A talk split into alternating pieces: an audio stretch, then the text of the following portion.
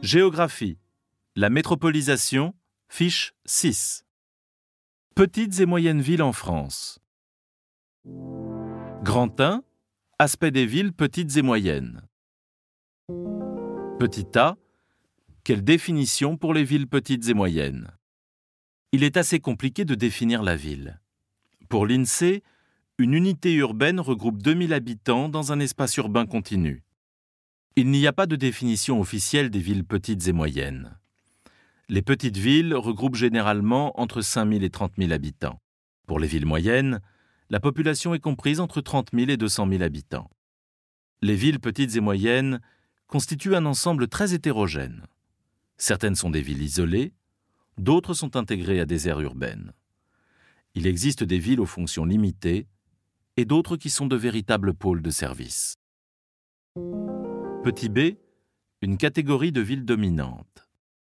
Les villes petites et moyennes constituent la grande majorité des villes en France. On appelle cela le tapis urbain de la France. Les 203 villes moyennes répertoriées en France regroupent 16 millions d'habitants, soit 23% de la population française.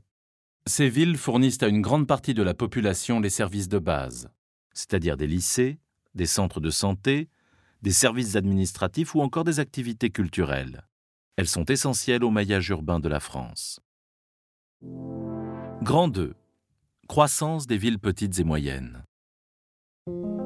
Petit a. La diversité des situations. Le dynamisme des villes petites et moyennes est souvent lié à la proximité d'une métropole dynamique. Par exemple, La Roche-sur-Yon profite du développement de Nantes et Nîmes du développement de Montpellier. Certaines villes sont directement intégrées aux agglomérations et profitent de la déconcentration des activités et des logements. La périurbanisation provoque le départ des populations des villes-centres pour s'installer dans des centres urbains périphériques secondaires. D'autres villes, à l'écart des métropoles, s'affirment comme des capitales départementales ou régionales, à l'image de Montauban, Périgueux ou Montélimar. On remarque que sur la façade atlantique, dans le sud et le sud-est de la France, les villes petites et moyennes connaissent dans l'ensemble un renouveau et attirent des habitants et des activités. Petit b. Les facteurs du renouveau.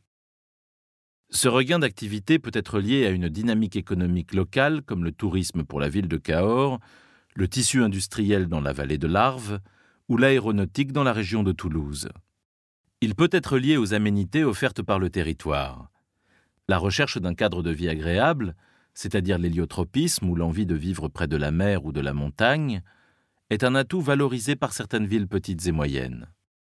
La situation géographique de chaque ville, qu'elle soit transfrontalière, littorale, de montagne ou insulaire par exemple, influe fortement sur les dynamiques. Grand 3. Déclin des villes petites et moyennes. Petit a. Les facteurs du déclin. L'éloignement des métropoles est souvent un facteur de déclin des villes petites et moyennes. Par exemple, les villes de Saint-Dizier, Nevers et Montluçon souffrent d'une situation de repli. L'enclavement, c'est-à-dire l'isolement par rapport aux grands axes de transport et de communication, contribue au déclin. À l'échelle locale, l'étalement urbain provoque, dans certaines conditions, le déclin des villes petites et moyennes. En effet, les activités et les populations s'installent en périphérie pour profiter d'espaces moins coûteux et de nouvelles commodités, provoquant ainsi une désertification du centre. Petit b. Les effets du déclin dans les villes petites et moyennes. La structure démographique des villes petites et moyennes change. Les jeunes partent faire leurs études supérieures dans les métropoles et ne reviennent pas s'y installer. On constate donc une part plus importante de retraités, de jeunes peu qualifiés et une part moins importante de cadres. Le manque de dynamisme provoque le départ des populations, la fermeture des services et des activités, ainsi que la désertification des centres. Les populations qui restent sont souvent celles qui disposent de peu de moyens, ce qui renforce le processus de paupérisation des villes petites et moyennes.